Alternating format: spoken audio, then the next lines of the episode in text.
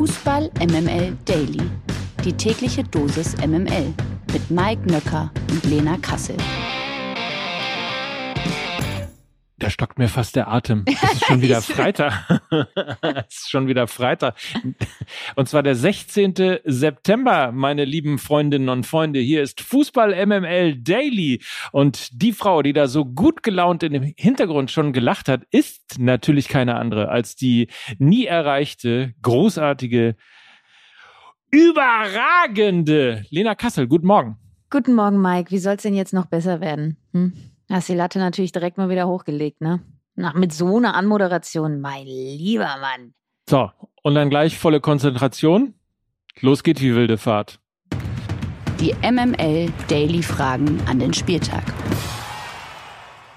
Wer bitteschön hätte gedacht, dass wir vor dem siebten Spieltag Union Berlin als Tabellenführer feiern dürfen? Gefolgt übrigens vom SC Freiburg, Bayern hingegen nur Dritter und der BVB gerade mal auf Platz fünf. Grund genug, auf den anstehenden Spieltag zu blicken. Ich habe viele Fragen und Lena hoffentlich viele Antworten. Also nix wie rein in den siebten Spieltag und zwar mit dem Spiel Bayer Leverkusen gegen Werder Bremen. Das ist Samstag um 15.30 Uhr in der Bayer Arena auf dem Programm.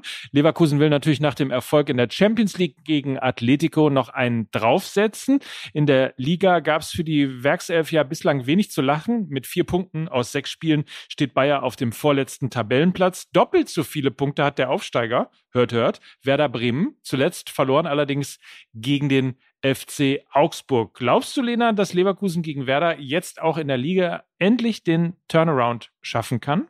Ich glaube schon. Und ich habe ja auch in den vergangenen Wochen immer dafür plädiert, ähm, Gerardo Seoane Zeit zu geben und auch dieser Mannschaft Zeit zu geben, die sich ein bisschen in einer Krise befand habe ja auch eigentlich gesagt, so richtigen Umbruch haben sie nicht erlebt, ne? haben Schick behalten, Diaby behalten, haben sich mit Lozek und Hudson O'Doy eher noch verstärkt. Deshalb konnte ich das gar nicht so verstehen, woran es liegt. Ich glaube, dass das Spielglück war einfach nicht auf ihrer Seite und das haben sie sich jetzt gegen Atletico Madrid, die, wie wir ja wissen, sehr eklig zu bespielen sind, ähm, zurückgeholt. Ähm, auch wieder mit einem tollen Kniff von Gerardo Seoane, der äh, Frimpong ähm, in die Partie brachte in der Champions League. Hat ja zu Beginn mit vier Innenverteidigern begonnen. Also er hat mit einer Viererkette gespielt, aber bestehend aus vier Innenverteidigern. Auch das steht äh, symbolisch für Gerardo Seoane, der einfach ein Taktikfuchs ist und hat eben Jeremy Frimpong reingebracht und damit den Sieg eingewechselt.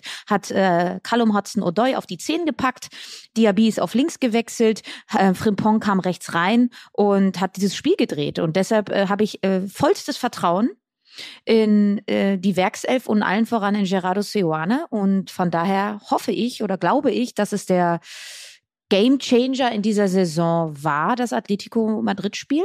Und von daher würde es mich sehr wundern, wenn sie daran nicht anschließen gegen Werder Bremen. Ich habe übrigens gelesen, dass das Auswärtstrikot von Werder Bremen, dass das nicht Lachsfarben ist. Es ist Peach. Das ist eine große Lüge. Kannst du dich noch an diese Zeit erinnern, wo in den sozialen Medien dieses Kleid kursierte und man sagen sollte, welche Farbe das Kleid hat? Das war so ein, so ein Running Gag, glaube ich, vor zwei Jahren. Ähm, total subjektive Empfindung, aber ich glaube, wer dieses Trikot als Peach bezeichnet, der hat einen Knick in der Optik. Der offizielle Shop von Werder Bremen. Das ist nicht Peach. VfB Stuttgart gegen Eintracht Frankfurt. 15.30 Uhr. Der VfB will nach dem Punktgewinn gegen die Bayern und drei Unentschieden in Folge nun endlich mal einen richtigen Saisonsieg einfahren. Es wäre der erste an der Zahl. Neben dem VfL Bochum sind nämlich die Stuttgarter noch das einzige Team, das in dieser Saison noch nicht gewinnen konnte. Eintracht Frankfurt spielt in der Liga auch nicht so sonderlich konstant und steht derzeit auf Platz 11 unter der Woche allerdings natürlich hier Großalarm in Marseille. Dort haben die Hessen gewonnen und äh, vielleicht fahren sie ja mit breiter Brust eben nach Schwaben. Große Frage, muss der VfB gegen Frankfurt äh, vielleicht weiter federn lassen oder was müssen sie leisten, um endlich den ersten Saisonsieg feiern zu können? Also, ich glaube, dass Stuttgart versuchen sollte, nicht ganz so offensiv und naiv zu agieren, wie sie es äh, sehr oft tun. Also sie haben ja schon durchaus ein Interesse, den Ball in ihren eigenen Reihen zu haben. Sie wollen offensiv attraktiv nach vorne spielen. Und all das spielt natürlich einer konterstarken Mannschaft, wie es Eintracht Frankfurt ist, in die Karten. Also ich würde mir einfach beim VfB Stuttgart wünschen, so toll ich das finde, dass sie ihrem Spielansatz immer versuchen, treu zu bleiben, würde ich mir das, was ich zum Beispiel ja bei Gerardo Seoane immer lobe, dass er sehr viel coacht und nicht so sehr auf seinen Prinzipien beharrt, sondern guckt, was braucht die Mannschaft, was ist der Gegner. Das würde ich mir einfach viel mehr auch beim VfB Stuttgart wünschen, dass sie ähm, ja von ihrem eigentlich ja tollen Spielansatz, der aber leider nicht so viele Punkte bringt, äh, stand jetzt, vielleicht ein bisschen abrücken bisschen lauernder, bisschen tiefer stehen. Ah, sollen die Frankfurter doch mal kommen. Sie haben mit Silas jemanden, der auch sehr, sehr schnell im Umschalten ist. Sie haben jetzt vorne mit Girassi jemanden, der auf jeden Fall einen Torinstinkt hat, der mit dem Rücken zum Tor auch gut Bälle festmachen kann. Vielleicht einfach mal ein bisschen was Neues machen.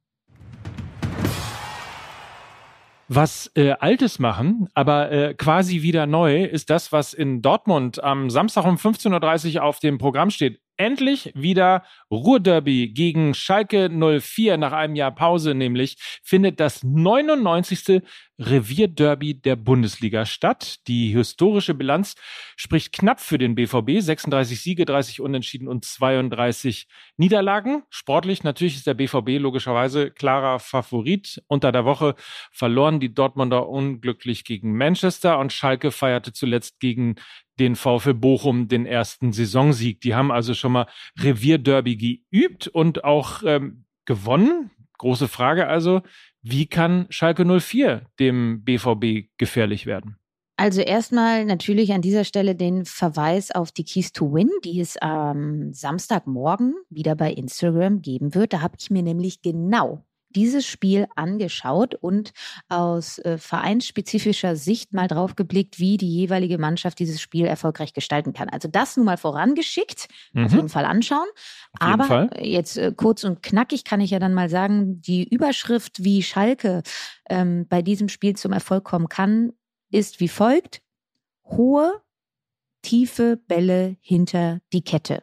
Das war auch der Erfolg von RB Leipzig äh, gegen Borussia Dortmund, die natürlich sehr viel Ballbesitz haben werden in diesem Spiel, die eine hohe Spielkontrolle haben werden, aber die auch gezeigt haben, und deshalb ist dieses Spiel sehr, sehr, sehr komplementär zu dem, was wir unter der Woche gesehen haben. Weil da waren sie in einer umgekehrten Rolle. Manchester City hatte den Ball, Manchester City wollte das Spiel gestalten, ähm, der BVB hat sich kompakt verteidigend hinten reingestellt und hat äh, durch das Zentrum einfach sehr aggressiv ähm, die, den Spielaufbau von City unterbunden. Das war eine Rolle, die neu war, aber die sie sehr gut gemacht haben. Jetzt ist es wieder eine Rolle rückwärts. Diesmal werden sie die spielbestimmende Mannschaft sein. Das heißt, sie brauchen Geduld, sie brauchen Ruhe, und das ist nicht unbedingt immer die Stärke vom BVB. Also äh, teilweise dann doch mit sehr schlampigen Ballverlusten. Und da müssen die Schalker da sein, hellwach. Und sie haben nicht viel Tempo in ihrer Mannschaft. Aber das Tempo, was sie haben, das sollte auf den Platz kommen. Und das sind nicht Sebastian Polter und Simon Terodde, sondern das sind Larsson, Salazar, Bülter. Was sind denn hohe, tiefe Bälle? Sind das sowas wie lange, kurze Pässe? Nein, also eine Tiefe im Spiel bedeutet ja nur, dass du so ein geradliniges Spiel hast, also das nicht breit machst, sondern eher tief. Und hoch bedeutet, dass du den tiefen Ball, also der geradlinig kommt, hoch spielst und nicht flach. Borussia Mönchengladbach gegen RB Leipzig, das ist nämlich das Topspiel der Woche oder wie manche auch sagen, das Dopp-Spiele. Nach seinem Debüt gegen Ex-Club Dortmund trifft nämlich RB-Coach Marco Rose nun auf seinen anderen Ex-Club, Borussia Mönchengladbach. Die Borussen haben Personalsorgen, sowohl Neuhaus als auch Itakura werden wochenlang fehlen. Und aus den letzten fünf Spielen holte Gladbach nur einen Sieg, zuletzt ja ein 0 zu 0 beim SC Freiburg. RB wiederum will nach dem Sieg gegen Dortmund und der starken Leistung gegen Real den positiven Trend fortsetzen. Gelingt Rose auch gegen Mönchengladbach die perfekte Rückkehr? Also, ich glaube, Marco Rose wird natürlich jetzt nach den Spielen gegen Dortmund und in Madrid auf jeden Fall im größeren Maße rotieren. Das denke ich mal. Ähm, aber was der Leipziger Kader eben hat, ist Tiefe. Ähm, qualitativer Natur. Sie können auf nahezu jeder Position nachlegen. Das ist ein großer, großer Trumpf, den sie besitzen. Und ich habe ein bisschen das Gefühl, dass Borussia Mönchengladbach in diese gleiche Falle tappen könnte, wie es Borussia Dortmund getan hat vergangene Woche. Nämlich ähm, annehmen, man könnte das Spiel äh, munter mit viel Ballbesitz und ohne Aggressivität bestreiten. Äh, und das spielt natürlich Leipzig in die Karten, ne? die mit Timo Werner da jemanden haben, der über enorm viel Tempo verfügt. Ähm, nichtsdestotrotz habe ich ja auch gesagt, dass der Trumpf der Gladbacher ist, dass sie nicht im internationalen Geschäft vertreten sind und dadurch auch eine mentale Frische haben. Dazu gibt es natürlich auch genau bei diesem Spiel Eberl, Rose, sehr viele weiche Faktoren, die mit einspielen könnten. Kulisse wird da sein, ist ein Heimspiel für Gladbach. Also ich lege mich mal nicht fest.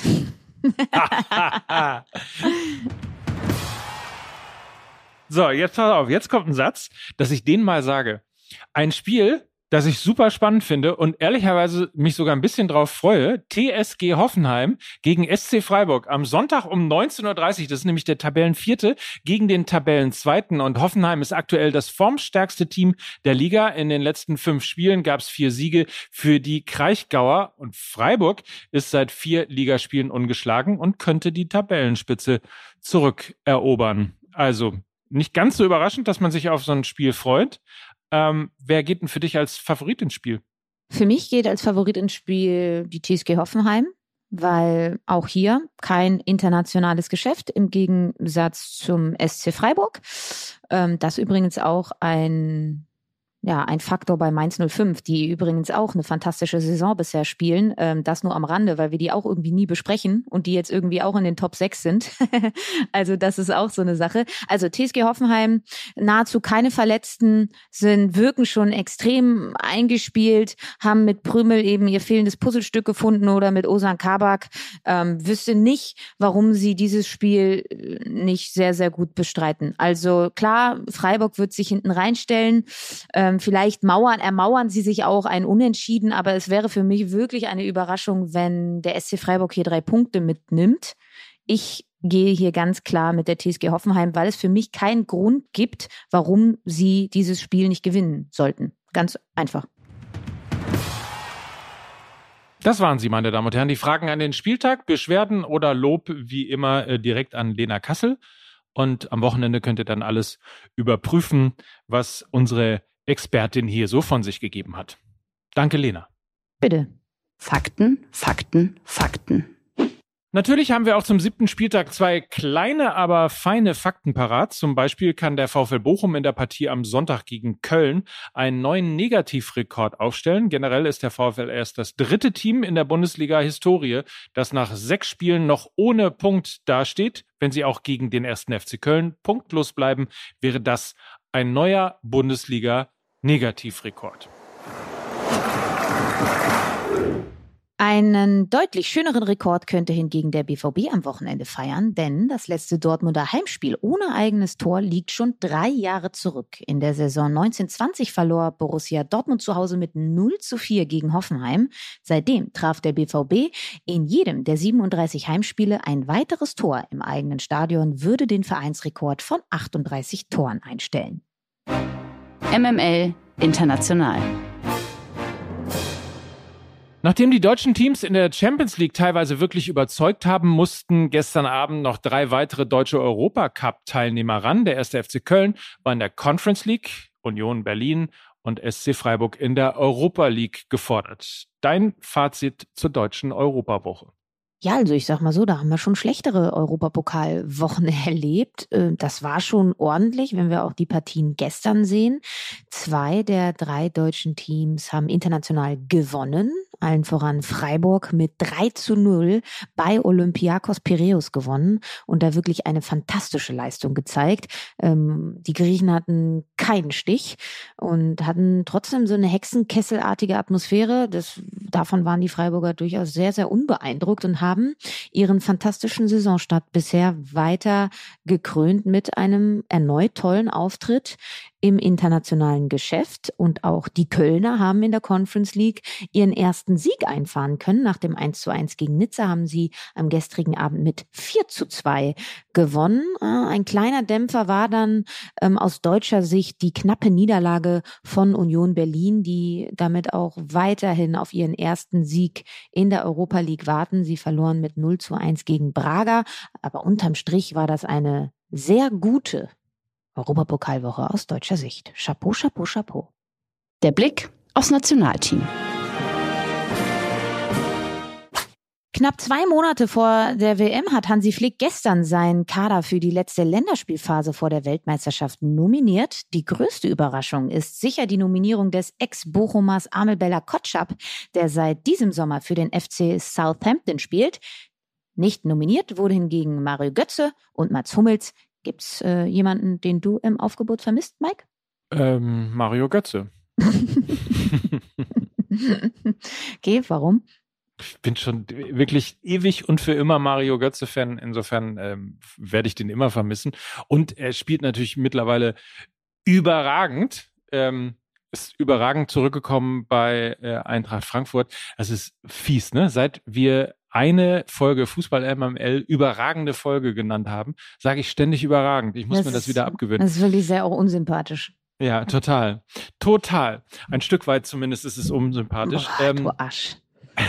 Nein, Scherz beiseite. Also er ist natürlich toll zurückgekommen in die Bundesliga und irgendwie denkt man dann immer, ähm, man träumt sofort und so schnell wieder vom äh, Mario Götze, diesem äh, Genie am Ball, der einfach früher so unbekümmert Fußball gespielt hat. Und ähm, je schneller er wieder sozusagen zu dieser Form zurückkommt, desto mehr würde ich äh, mich für ihn freuen und dementsprechend ähm, ist er dann natürlich auch ein Kandidat für die Nationalmannschaft. Bei mir fehlt ähm, noch der Name äh, Grisha Prömel. Wir haben ja gerade eben über die TSG Hoffenheim gesprochen. Und ich glaube, das ist ein Spielertyp, der der Nationalmannschaft noch richtig, richtig gut tun würde. Ähm, wenn man mal sich die Statistiken von ihm anschaut, dann gewinnt er zusammen mit ähm, Jude Bellingham und Charles Arangis die meisten direkten Duelle in der Bundesliga. Und er spult zusammen mit Elias Giri die höchste Laufdistanz aller Bundesligaspieler ab. Also es ist ein sehr physischer Spieler, der on top, und das ist auch noch einer seiner großen Qualitäten, eine irre Torgefahr ausstrahlt. Also er mutet so ein bisschen wie Josua Kimmich an, hat aber noch das bessere Zweikampfverhalten als Josua Kimmich. Der, da hat, ja auch mal Didi Hamann sich geäußert, ne? Also gegen den Ball ist Kimmich ähm, jetzt nicht ähm, der Spielertyp, den die Nationalmannschaft unbedingt braucht in dieser Zentrale. Und Grisha Prömel für mich, er ist fit, er ist unverletzt, ähm, wäre noch ein Kandidat gewesen und Mats Hummels. Und da muss ich auch dazu sagen, wer die Innenverteidigung zusammen mit Niklas Süle gegen Manchester City gesehen hat, das war schon WM-reif. Ja, auf jeden Fall. Ansonsten, ich würde mal sagen, den Kader, ähm, das lest ihr einfach äh, in der Zeitung nach, wenn es euch interessiert, wer alles nominiert ist. Ähm, wie immer, die meisten von Bayern, ein bisschen was von Dortmund und dann geht's so kreuz und quer durch den Garten mit den äh, Spielern, die im Ausland spielen. Mit David Raum natürlich von RB Leipzig, Kai Havertz von Chelsea und so weiter und so fort. Ihr werdet das schon finden, wenn ihr auf der Suche seid. So, und dann natürlich noch die dringende Empfehlung, heute Abend das richtige Spiel einzuschalten, denn die Frauen-Bundesliga startet. Um 19.15 Uhr gibt es das Spiel zwischen Eintracht Frankfurt und Bayern München live bei Eurosport zu sehen. Ähm, ich habe ja schon gesagt, ne, findet zwar noch ein anderes Fußballspiel statt, aber das solltet ihr auf jeden Fall nicht verpassen. 1915, genau so ist es. Ansonsten wünschen wir euch ein tolles Wochenende, viel Spaß beim Fußball und wir hören uns dann Montag wieder und werden das alles mal genau überprüfen und wieder besprechen, was da so gegeben hat. Das machen wir. Freue mich drauf. Ja. Ich mich auch. Dann sage ich die Abschiedsformel. Mach du mal. Oder fang zumindest damit an, denn das waren auch heute wieder Mike Nöcker und Lena Kassel für Fußball MML.